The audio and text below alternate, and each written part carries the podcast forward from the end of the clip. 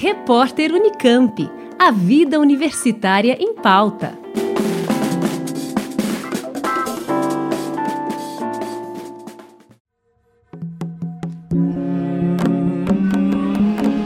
Considerada uma das mais importantes intérpretes de sua geração, a cantora Fabiana Cosa é uma artista versátil. Com mais de 20 anos de estrada, seu trabalho musical foi se consolidando num diálogo intenso com o teatro, a dança e a cultura popular, sem nunca perder de vista suas raízes filha do puxador da camisa verde e branco, Oswaldo dos Santos, seu álbum de estreia, lançado em 2004, O Samba é Meu Dom, logo de cara chamou a atenção da crítica, sendo indicado a importantes premiações musicais. De lá para cá, foram mais sete álbuns lançados que vêm mostrando ao público que seus dons, na verdade, vão muito além de cantar samba. Já venceu duas edições do Prêmio da Música Brasileira, em 2012 como melhor cantora de samba e em 2018 na categoria Melhor Álbum em Língua Estrangeira por Ai Amor. Também tem participado de festivais em diferentes partes do mundo, já levou sua música da Europa à África, passando por países do Oriente Médio e estabeleceu importantes parcerias musicais, como com a cantora cubana Omara Portuondo.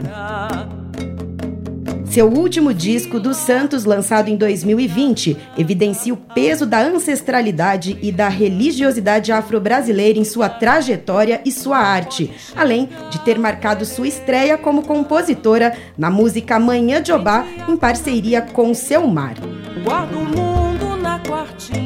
Pouco antes, em 2019, lançou Canto da Noite na Boca do Vento, tributo à grande Ivone Lara, que em 2022 completaria 100 anos de idade.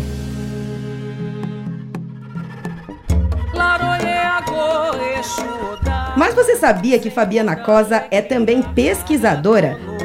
Formada em jornalismo pela PUC São Paulo, quando a carreira de cantora não era vista pela família como um caminho promissor, profissão que ela chegou a exercer durante anos, Fabiana voltou em 2017 à academia e hoje é doutoranda no Instituto de Artes da Unicamp. Dança,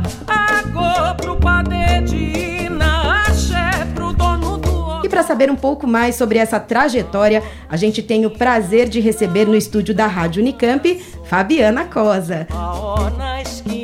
Olá, Fabiana, seja muito bem-vinda. É um prazer recebê-la aqui. Obrigada, Juliana. É um prazer também estar aqui na rádio da Unicamp e estar no campus, né? Podendo falar um pouquinho desse esses caminhos artísticos. Até eu fiquei sem ar de ouvir você falar dessa trajetória toda. Eu falei, poxa, eu estou ficando velha, mas tudo que eu fiz foi bem bom, viu? Que gostoso. Então conta um pouco pra gente, né? É, você relutou por algum tempo a seguir essa carreira como cantora. É, como é que aconteceu essa virada, né? De abandonar o jornalismo para se dedicar de vez à carreira artística? Eu acho que como você falou, né, Juliana, assim, eu venho de uma família por conta do meu pai, num primeiro momento, né? Meu pai, meu pai é formado em economia e ciências contábeis pela PUC e mas sempre teve muito perto do samba e foi intérprete do Camisa Verde Branco tal.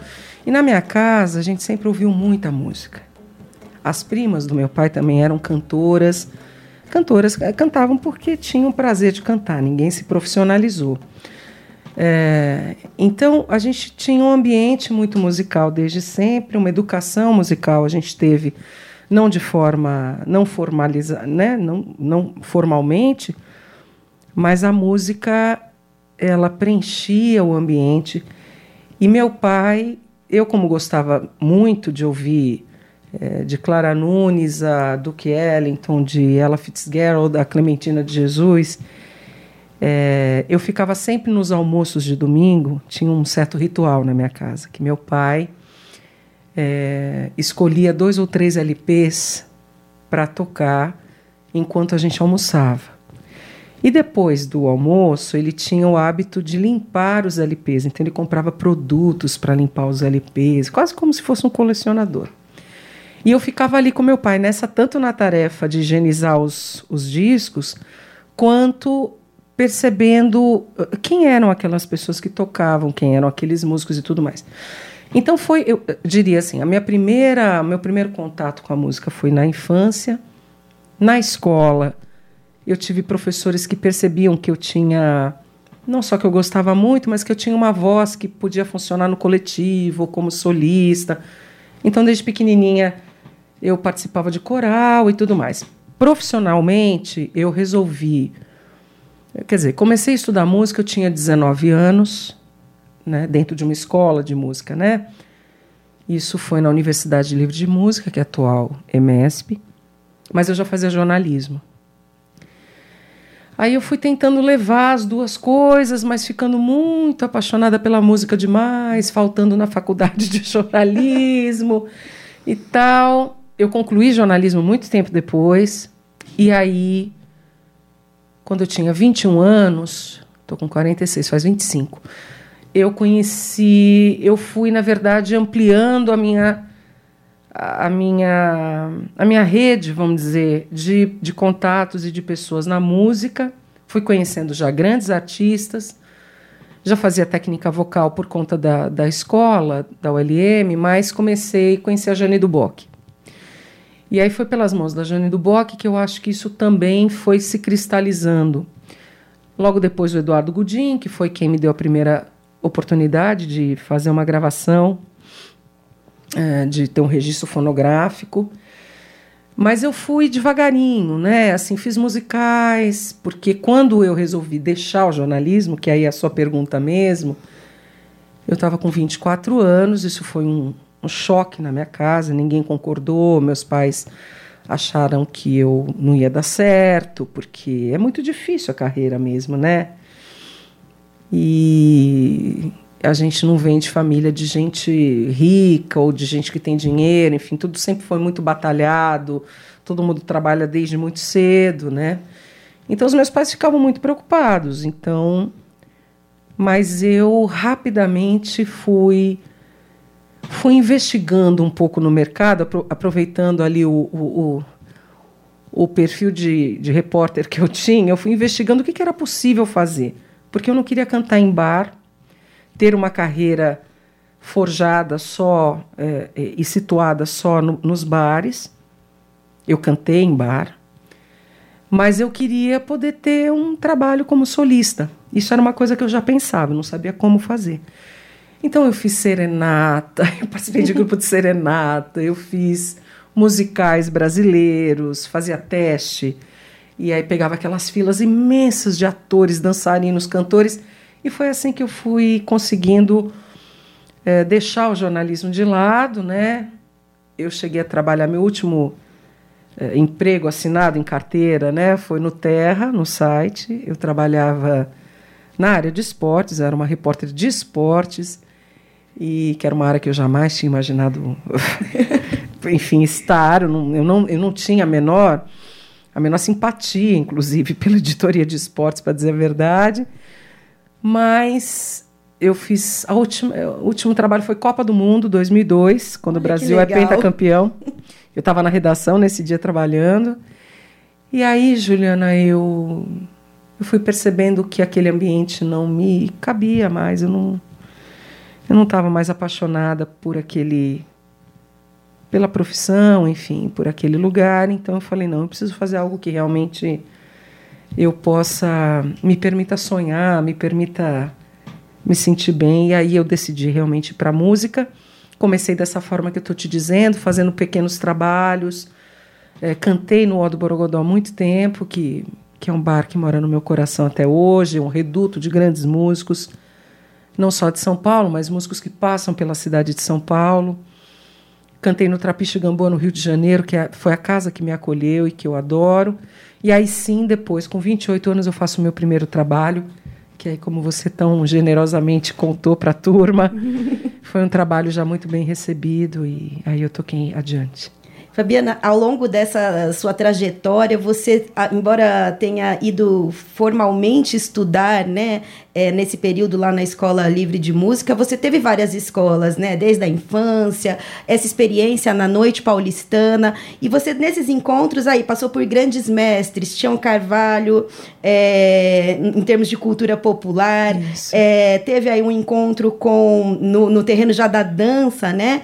com Jorge Balbins, não sei se falei certo. Jorge é de, Balbins. Tá? Balbins, é. É, discípulo de Klaus Viana. Estabeleceu mais recentemente, por exemplo, uma parceria com o ator e diretor Elias Andreatro, isso. também super respeitado. Qual a importância e como todas essas referências hoje aparecem no seu trabalho?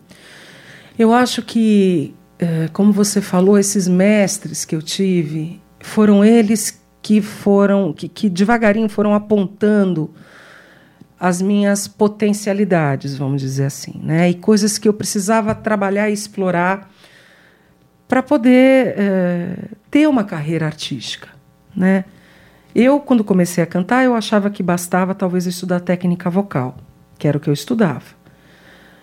Mas eu já dançava, eu tinha uma coisa com a dança, né? O Tião Carvalho, tão querido, esse artista maranhense maravilhoso, o Tião me ensinou muita coisa de movimento, mas eu fui fazer uma oficina com o Tião.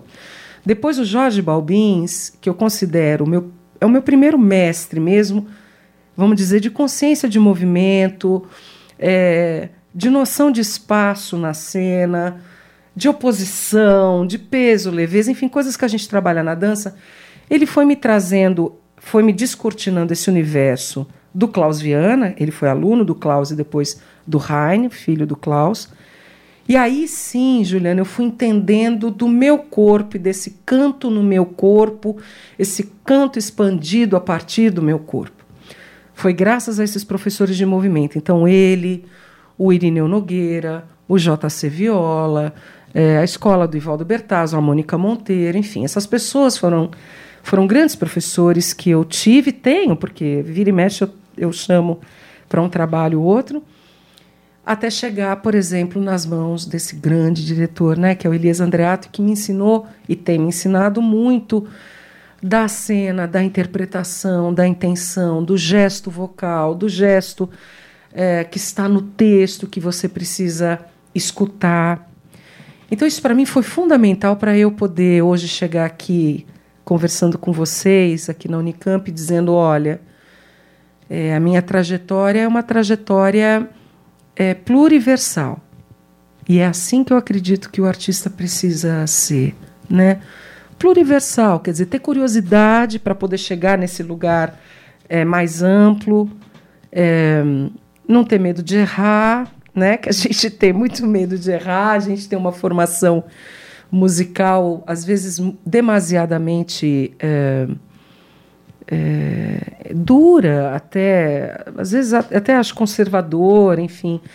Eu fui ampliando a ponto de estudar fora do Brasil, né? Estudei muitos anos e tenho estudado com a Linda Wise, que foi tema da minha dissertação de mestrado. E agora estou aqui na Unicamp, seguindo né, nesse doutorado também. Mas porque também acho que sou curiosa, porque acho que nunca cheguei em lugar nenhum. Eu tenho um pouco de pavor dessa história. Não, agora eu já cheguei num, lugar que eu queria. Eu acho que a carreira artística são momentos, né? Então, eu, nesse momento, eu fiz o dos Santos, né? De 2020, um álbum. Isso, queria que você falasse um pouco sobre esse último trabalho, tá. né? É o seu oitavo é, álbum de estúdio, e nele, como eu disse anteriormente, nessa questão da ancestralidade, da religi religiosidade afro-brasileira, é colocado em primeiro plano. É uhum. um álbum que tem sido muito elogiado pela crítica, não só pela, pela potência musical, mas também pela potência política, né? É, é, eu queria que você contasse mais, então, sobre esse trabalho, o que te motivou a construir essa obra, obra e como tem sido para você o feedback do público a respeito dela. Foi muito interessante, Juliana, porque a gente começou o trabalho desse álbum em 2019. Aí veio a pandemia. Veio a pandemia, a gente já tinha a maior parte da, das faixas, a parte instrumental já estava gravada, faltavam as vozes e pequenos, eh, pequenas complementações e participações. Depois de cinco meses de decretado lockdown em março, não, um pouco menos, foi julho, eu resolvi voltar para São Paulo. Eu na pandemia eu fiquei morando numa casinha no interior de Minas, é, sozinha. Fiquei muitos, muitos meses lá com as cachorras. Eu tenho duas cachorras. Porque eu voltei dos Estados Unidos em março, eu estava trabalhando e eu era uma suspeita, né? Como todos Logo na que a, que a pandemia eclodiu, você estava voltando, então, Eu estava voltando, eu fui em fevereiro para lá, dei aulas, fiz show e voltei eh, com a pandemia explodindo no mundo inteiro. E eu, claro, era uma suspeita, né? Assim, então, eu peguei- fiz a quarentena. Quando eu fui fazer a quarentena, resolvi fazer, obviamente, longe, né? Das pessoas, meus pais, meu companheiro. Decretaram lockdown e eu não podia sair dessa cidade. Quer dizer, se eu saísse, eu não podia voltar mais. E aí eu resolvi ficar e achei que fosse um mês, né? Todos nós, né? Um mês, dois meses, talvez. Bom, volto para São Paulo em julho para terminar o dos Santos porque fui entendendo ao longo desses meses, de março até julho, com as perdas também que eu tive de amigos e conhecidos, é, que havia um luto instaurado, generalizado, que eu, como uma mulher de candomblé, é, precisava também me recolher e, e me concentrar, concentrar as minhas forças naquilo que pudesse ser endereçado ao outro. Então, tudo que eu podia fazer, acho que era rezar e, e pensar que a gente. Que, que os cientistas iam conseguir chegar numa vacina. Enfim, aí eu, tanto eu quanto irmãos de santo, pessoas que são ligadas a diferentes religiões, não só candomblé, eu fui percebendo esse movimento do sagrado muito forte e eu falei, olha, eu acho que esse disco ele tem essa potência. Ele pode ser o abraço que eu não posso dar em tanta gente que eu queria. Então eu vou terminar. O Fimaróstica, que é o diretor musical desse trabalho, é uma pessoa muito especial também, pessoalmente, uma pessoa muito espiritualizada. A gente falou, bom, vamos terminar. A gente terminou e lançou em setembro. Então foi Aí- um intensivão, né? De julho a setembro para fechar o álbum. Foi, porque aí tem produção de, de foto, capa, né? Todo um processo. A gente não fez físico dessa vez. Só saiu nas, eh, nas plataformas né, digitais. Bom, Juliano, o que eu posso te falar do feedback desse álbum é que até hoje eu, eu recebi muitas, mas foram centenas de mensagens das pessoas dizendo que esse álbum, umas dizem assim, salvou a minha pandemia, me acompanhou. Quando eu estava muito triste, eu ouvi o álbum e aquilo, de certa forma, recuperava a minha força. Então eu imagino que ele cumpriu e tem cumprido a sua, a sua tarefa, né? Ele também, se eu te contar a, é, o motivo, né?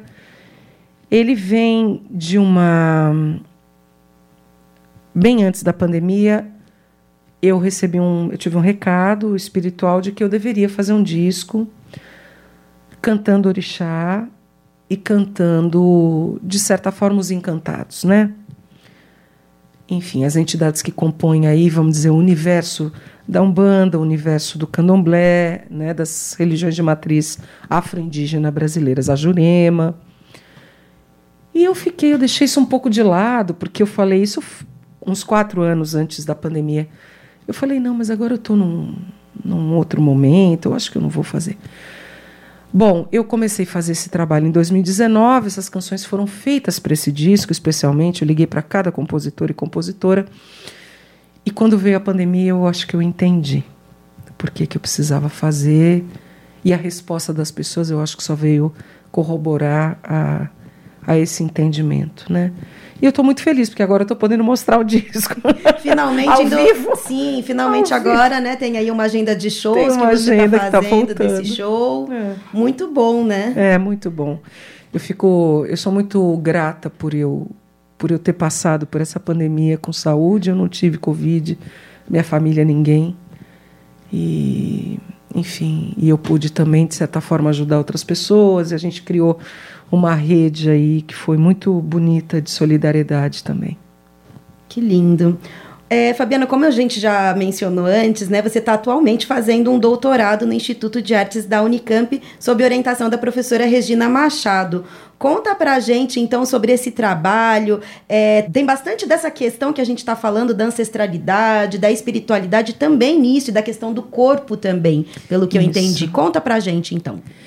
Bom, é, esse doutorado, ele é um doutorado a partir do meu lugar de pertencimento, de reconhecimento é, do que as artes fizeram comigo, de como que eu fui me forjando. Não é um trabalho sobre mim, obviamente, né? Mas é, tal qual uma aula recente que eu, que eu assisti na educação da professora Norma, é, com uma professora estrangeira que foi convidada, essa professora dizia assim, Juliana, uma educação contracolonial precisa ser uma educação que tem escuta para o lugar das pessoas, o seu lugar que é o seu território, o seu lugar de fala, enfim. Eu fiquei muito feliz que a minha orientadora, a professora doutora Regina Machado, aceitou esse, aceitou orientar esse projeto e, e aí eu fiz todo o processo seletivo e consegui a vaga. Eu entrei o ano passado, na pandemia, e é a primeira vez que eu tenho oportunidade de estudar numa universidade pública, né? Então, para mim, eu até contei para a Regina, quando abriu a, a, universidade no dia 14 de março, eu vim para cá e eu chorei quando eu vi Unicamp, assim. Porque é uma coisa muito emocionante mesmo, você pensar, inclusive na sua, não só na sua trajetória, mas, mas na história das pessoas da sua família, né? Eu sou a primeira que consegue entrar numa universidade para fazer um doutorado. Então, esse doutorado, ele está é, envolvido dessa, dessa potência que é poder chegar na universidade pública falando de voz dentro de uma outra perspectiva, que é na perspectiva do corpo e do tambor. Né? É, a gente sabe e, é, que o tambor tem sobretudo em muitas. O meu contato maior é com a África, mas a gente sabe que no Oriente também os tambores são utilizados, é, não só no Oriente, mas também povos originários utilizam o tambor para cura, pensando em cura, em saúde. Né? Em África, o tambor tem essa, esse comportamento, né? Mas tem também o papel de um papel quase que civilizatório, um papel social muito importante na junção da comunidade.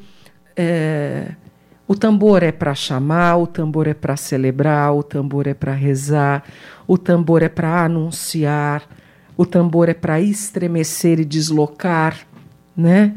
A, a rigidez do corpo também.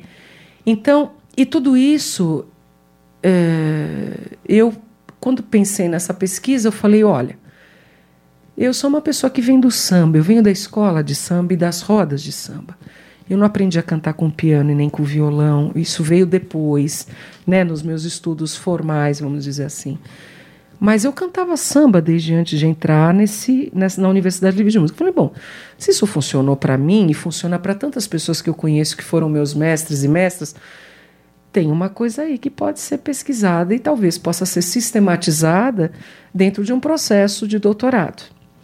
Então, meu doutorado é sobre isso. Eu trabalho aqui na universidade com dois grupos é, de cantores, é, e esses grupos têm experienciado uma vivência de canto com tambores.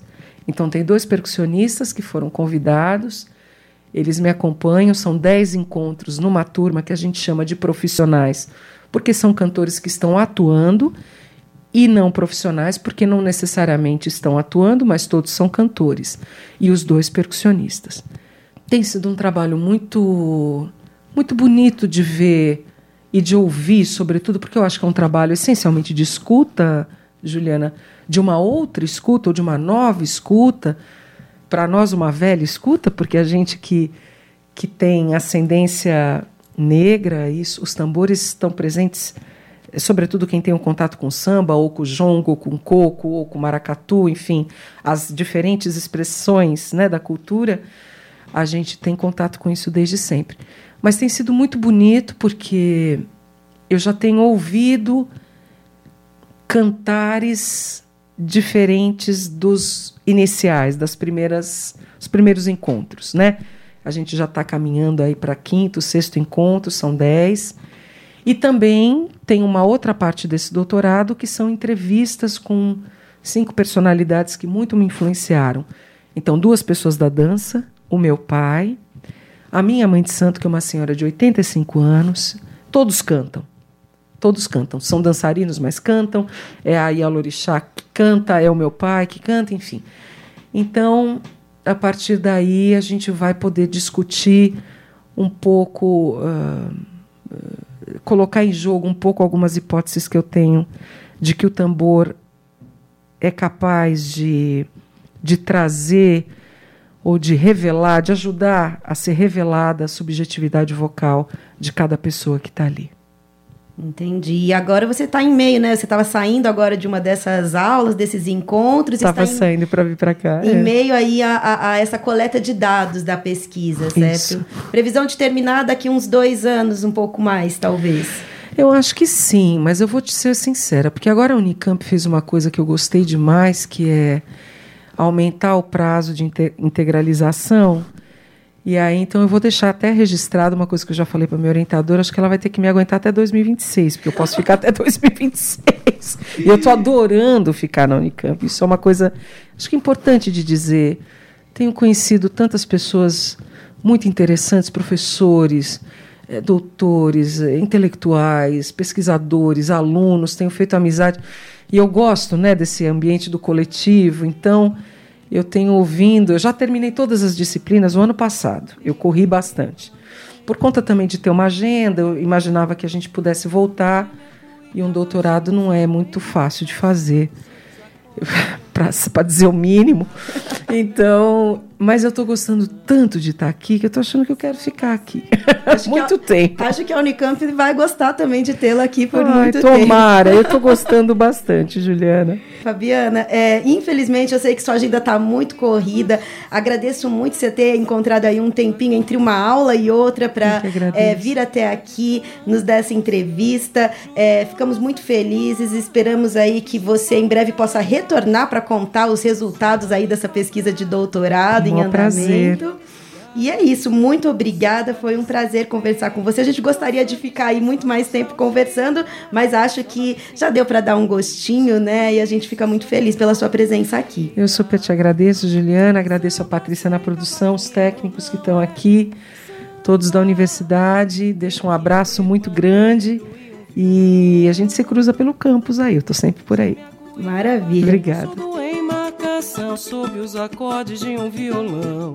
A gente vibra de tanta emoção. Eu conversei com a cantora Fabiana Cosa, que falou sobre sua trajetória e também sobre suas pesquisas em andamento na Unicamp. Pandeiro e um violão. Para saber mais sobre a artista, conhecer sua discografia e ficar por dentro da agenda de shows, é só visitar o site Fabiana Cosa, com dois es tudo junto, ponto com, ponto br que estou falando a verdade. Com trabalhos técnicos de Otávio Augusto, Juliana Franco, Rádio Unicamp. No samba me sinto bem, no samba esqueço a nostalgia. No samba me sinto feliz, por isso samba noite e dia.